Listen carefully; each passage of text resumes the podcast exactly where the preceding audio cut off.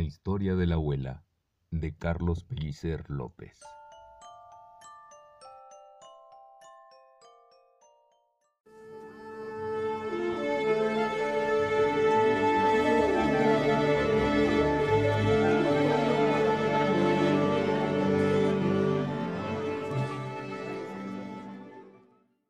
Para Doña María y todos los abuelos que se quedan a vivir en nuestro corazón. Cuando Juan oyó que su abuela estaba enferma, no imaginó lo que vendría. El fin de semana anterior habían comido con ella y luego fueron al cine, pero Juan no notó nada raro. Pero sus papás estaban muy preocupados y tristes. Una tarde les hablaron a su hermana Julieta y a Juan de la enfermedad de la abuela. Era una enfermedad sin cura posible, que le iría acabando poco a poco. El sábado siguiente, en la comida, la abuela casi no habló. Por aquellos días, Juan soñó con la abuela María, pero al despertar, los sueños parecían borrarse con la luz del sol. Poco a poco la abuela parece convertirse en otra persona, distraída y ausente. Ya no puede vivir sola. Necesita que alguien la cuide y le ayude a hacer casi todo, como si fuera una niña. Pasa horas en una silla, mirando la pared, o de pronto saca su ropa una y otra vez del ropero hasta amanecer. Algunas veces, por la tarde, mientras Juan hace su tarea, aparecen los recuerdos de las últimas vacaciones en el mar con la abuela María. En la siguiente visita, Juan encontró más callada a la abuela. Todo el tiempo miraba una fotografía del abuelo. ¿Cómo era mi abuelo? le pregunta Juan a su mamá. Tu abuelo nació en España hace más de 80 años. Trabajaba en el campo, ayudando a su papá.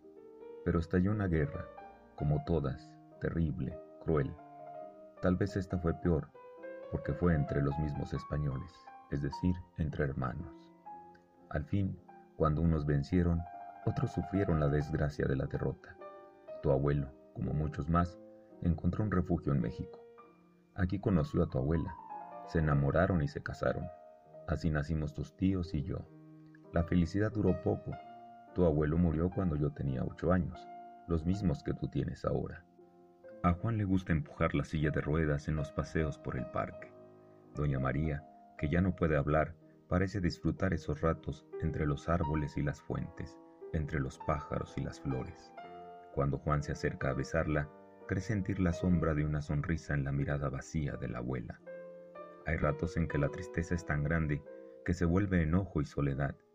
Juan, Julieta y sus papás terminan cada uno en algún rincón de la casa. En diciembre, un amigo les regaló una corona de Adviento para preparar la celebración de la Navidad. Los domingos, reunidos alrededor de la corona, encienden las velas y las oraciones de todos traen consuelo y paz. El tiempo regala sus días a los niños, pero al mismo tiempo quita los pocos días que les quedan a los viejos.